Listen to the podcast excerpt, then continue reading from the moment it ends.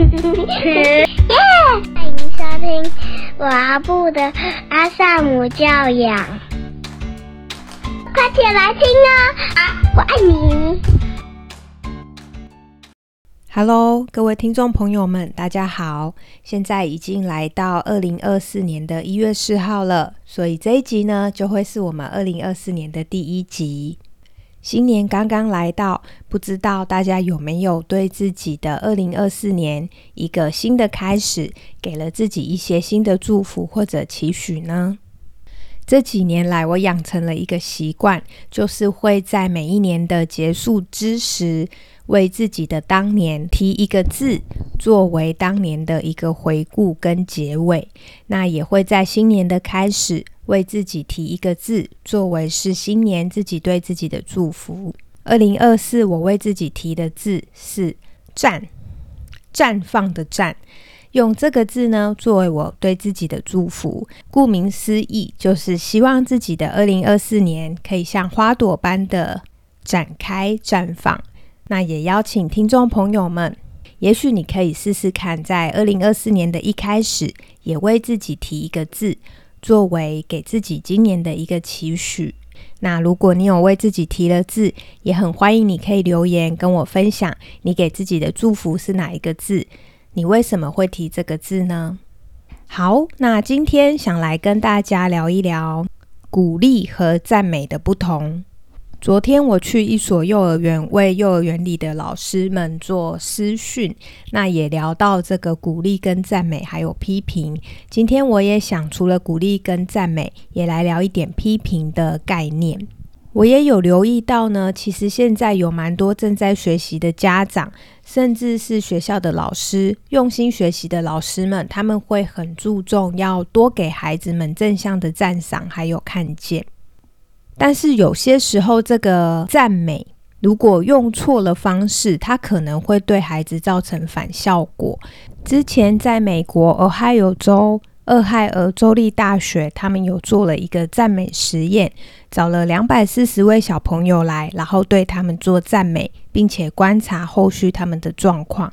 那他们也把这个赞美实验的结果发表在学术期刊上，也跟大家分享这一个实验。这个实验是这样的：他们在开始之前，先让小朋友填了心理问卷，测量每一个孩子他们现阶段的自信心的状态。接下来呢，将孩子分成三组，让他们画一幅画。画完之后呢，第一组的孩子呢，就给他们很高量的赞美，可能是有点夸张的那种赞美，比如说，可能就会说：“哇，你画的好美，你画的好棒。”你画的这个是我看过最漂亮的画，我从来没有看过这么聪明的孩子。好，这一类的赞美。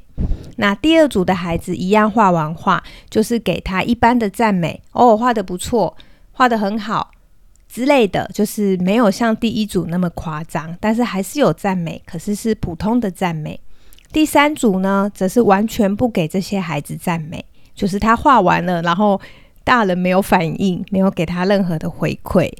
那么接下来，这些刚刚被赞美或者没有被赞美的孩子，后面呢，他们做的实验就是要求孩子们再画一幅比这一幅更难的画作，然后来看看小朋友他们的意愿。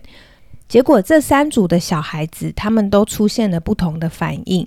那他们将孩子们的反应做了一个对照之后，他们发现。当这个孩子他本身的自信就比较高的时候，你给他很多的赞美，他就会非常兴奋的哦，好啊，我想要挑战下一个更难、更高难度的画作。也就是说，赞美有用，对于这些高自信的孩子来说是有用的，可以起到激励跟鼓舞的作用。但是呢，如果这个孩子他在写心理测验的时候测出来他本身的自信度是低的。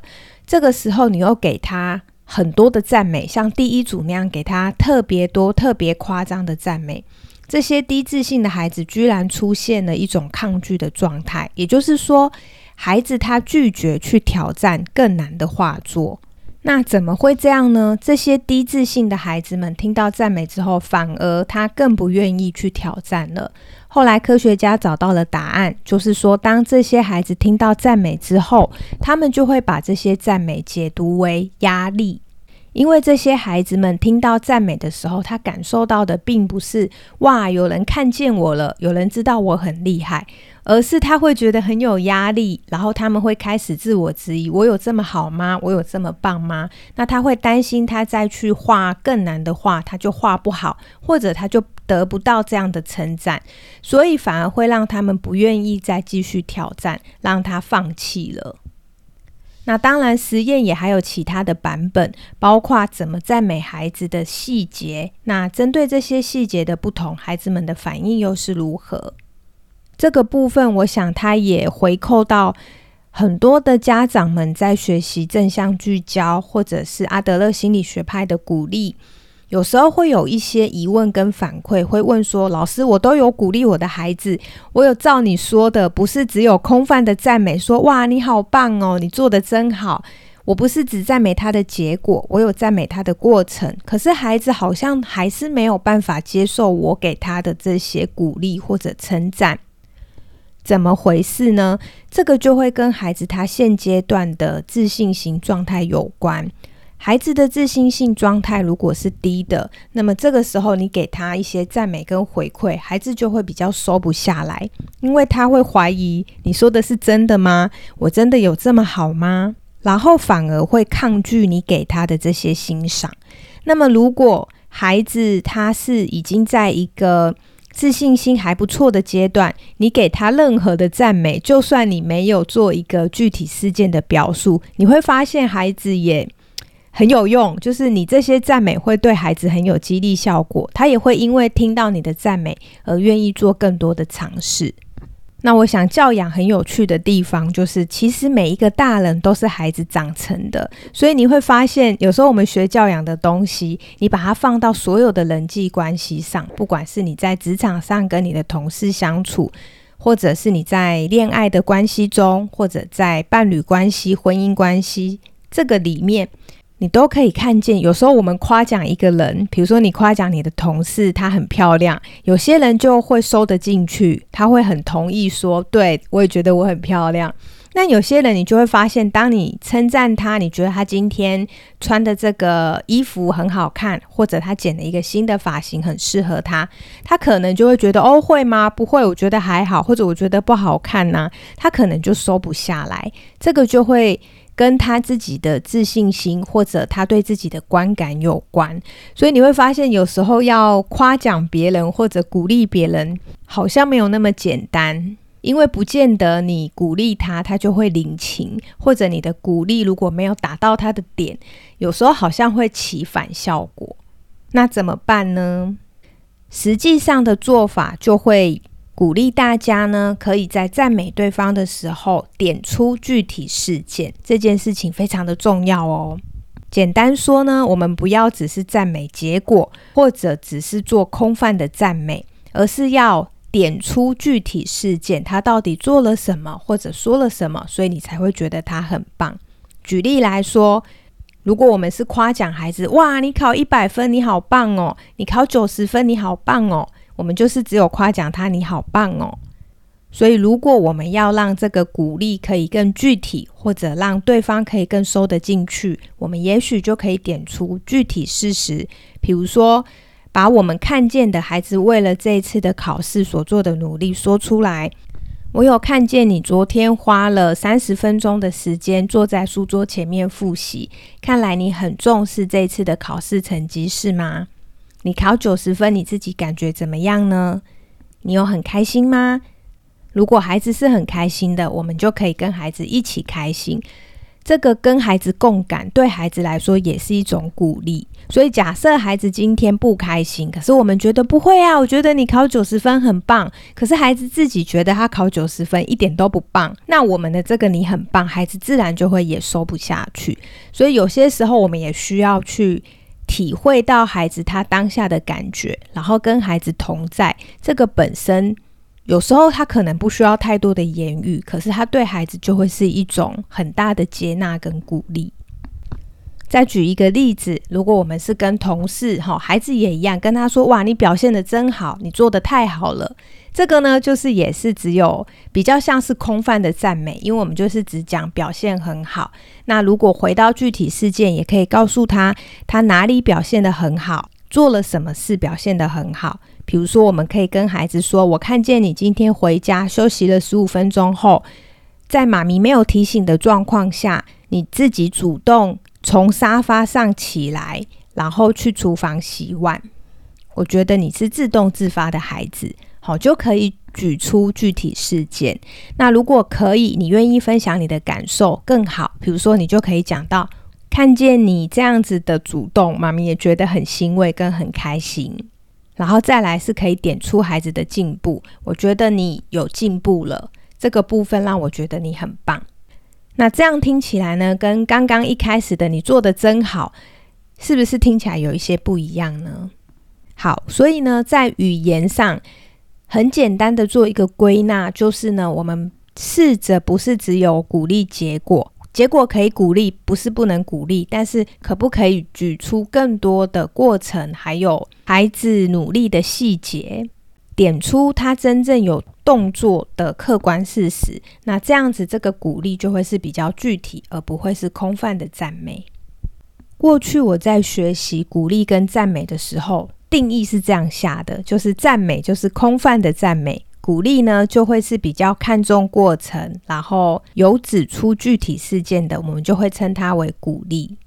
那我想每个人他学习的切入点都不一样。如果你是从阿德勒心理学派来学，可能你用的词汇就会是鼓励；如果你是从萨提尔来学，可能你用的词汇就会是欣赏；如果你是从其他的书本上或者没有特定的学派，你用的词汇可能就会是称赞或者赞美。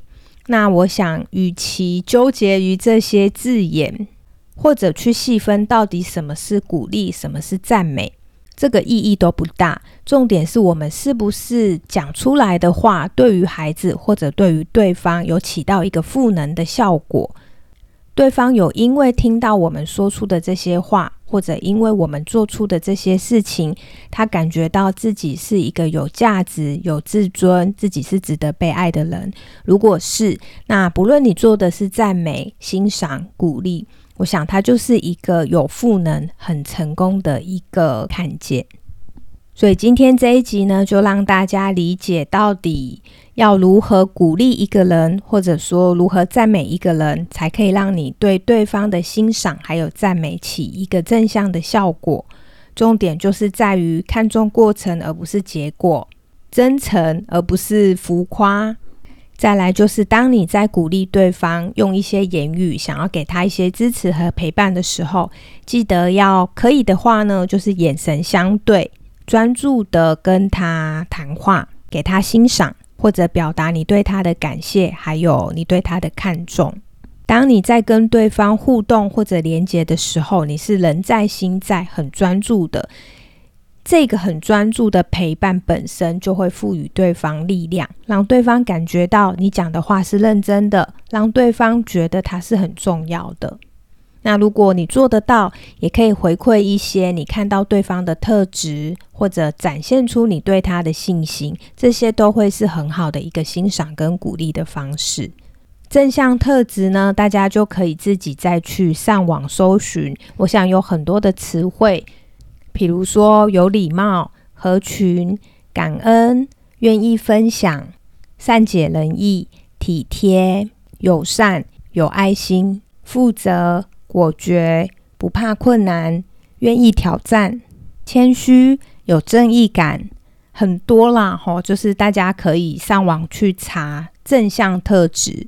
那你如果手边有一些正向词汇在你的脑袋中，你要回馈给对方的时候，这件事对你来说可能就不会那么困难。最后呢，也想跟大家分享一个关于批评的概念。那我也有发现，包含我自己，因为学习了欣赏跟鼓励的重要性，有些时候呢，可能看到对方没有做好的部分，反而会卡住，不知道该怎么说，才不会让这个变成一个很批判性，然后很有杀伤力的评价。那在超乎常理的款待书中，他就有提到，你如何称赞、如何批评，都是很重要的。过去可能我们不太重视赞赏一个人，有更多的批评是出现在家庭中或者是职场中。现在我们开始学习称赞别人，鼓励别人，所以称赞是比批评更重要的。但是如果没有批评，就没有办法建立一个卓越的标准。所以呢，我们以一个审慎周到的方式来纠正他人，这个是家庭文化中或者职场文化中也很重要的一部分。那它也是困难的地方，就是说我们到底要如何让孩子知道他这件事没有做好？他其实没有单一的一个准则，就是我们可以怎么样去表达鼓励会是有效的？我们可以怎么样去表达？批评可以让对方收到我们想让他变得更好的那个细节，而又不会觉得伤到他的自尊跟自信，所以他并没有一个标准，我们照着这个 SOP 做就一定是正确的，所以这个也是不容易之处。那。最重要的是，你要了解你的孩子，或者是了解你身边的这些伙伴，这些跟你一起工作的人，那你就会比较知道要用什么样的方式来给他批评，或者用什么样的方式来鼓励他。那书上就有提到，面对批评有三种人，第一种是他对批评很敏感，所以不管你有多委婉，只要你传递的讯息，他知道你在说他没把工作做好。那他就会感觉受伤，所以面对这样的人呢，我们要先看见他们其实是很想把事情做好的。那如果我们想要给他批评的时候，尽可能的委婉，但也知道不论我们怎么委婉，他可能都会受伤，所以我们可能就会需要播出更多的时间去陪伴孩子，或者陪伴你的工作伙伴，坐下来好好谈，然后。在传递他没有做好的讯息的同时，也表达我们的关心。第二种人呢，他就比较务实，他可以用一个比较中立的眼光去看待你给他的批评。这样的人呢，当你私下然后以一种不情绪化，就是不带情绪的去纠正他的时候，他可以很理智的接受你给他的讯息，并且他可以为他没有做好的部分道歉。然后也从中学取教训。那在这个事情你们谈完之后呢，他很快也可以整理好自己，再一次的跟你谈笑风生。那这种就是所谓比较健康的人。如果你的孩子或者你身边的同事是这样的人，我想你跟他在沟通的时候也会宽心许多，就不用有那么多的顾虑。那还有一种人呢，他就是听不进去，或者他也不想听你对他的评价。那面对这一种人，你就需要严肃一点。甚至可能需要用比较大声的声音去传递你想表达的事情。有些孩子真的也是这样，就是可能孩子他平常的时候很正常，但他如果人来疯或者玩起来了，他会有点，你会感觉到他克制不住。所以有些时候呢，妈妈如果是温和坚定的，请孩子坐好或者用走的，不要跑，你会发现你可能讲五六次了。孩子还是没有办法听，这个时候呢，你就需要拿出一些严厉的态度和严厉的语气，甚至肢体动作和表情，让孩子知道你是认真的。你需要维持这个场域的规定，孩子才会知道你讲的事情很重要。所以呢，我想。在不同的处境，面对不同的人，然后还有对方他此时此刻的状况，这些都要考量进来，你才会知道当下你要如何传递你想要说出来的这些评价。所以管理没有一个单一的标准，那一样的教养，我觉得它也是没有一个放诸四海皆准的准则。重点是我们必须了解我们的孩子，还有跟我们一起工作的这些人。那同时，像我也会跟我的孩子们分享，面对批评有这三种人。那像前一阵子有一次我在跟叶叶沟通事件，我就不说了哈，但简单说就是叶叶有个事情没有做好。那我也有发现，当我回馈给叶叶的时候，他整个人的表情就垮下来了，然后就是眼眶泛红，快要哭了。所以呢。这个时候，其实你有时候给孩子再多的鼓励，他可能都收不下来，因为他就觉得我就是没有做好。所以那个时候，我就跟叶叶分享这个书上的概念，让他知道面对批评有这三种人。然后我就问叶叶说：“那你想当这三种人的哪一种人？”后来叶叶他就回我说：“他想要当那个可以客观看待批评的人。”那我也回馈给他，好，那我们一起努力。也许现在你不一定能够做到，有些时候妈咪也不一定能够做到。不过这样我们就有了努力的方向，我们可以一起加油，一起努力，成为可以客观看待批评的人。那同时也让孩子知道这些批评的声音。可以是让我们变得更好的动力。那如果中间有一些恶意的谩骂，我们也可以把那些恶意的部分拿掉，不去看它。我想这些都是对孩子来说很重要，而且学校不会教的一些生命教育。所以我都常常说，我们家庭主妇呢，其实就是家庭 CEO，没有在开玩笑的好吗？我们真的是把家庭当做是一间公司、一间企业在经营。我们是这样子的，在教育我们的孩子。那我也相信，在家庭端有认真的爸爸妈妈在教孩子这些心态上的东西，再加上孩子在学校教育受到一些知识面的学习，那孩子就有机会可以长成一个更全面、更正向的人格。好，那我想我们今天这一集分享了关于鼓励、欣赏还有批评的概念。这些概念不只适用于家庭，也很适用在职场上。如果你觉得这些内容对你身边的同事也可能有帮助，也欢迎你可以分享这一集的内容给他们。我们一起来学习如何聪明的鼓励别人，给予别人欣赏；如何批评别人，还有更重要的，我们可以如何接受别人的批评。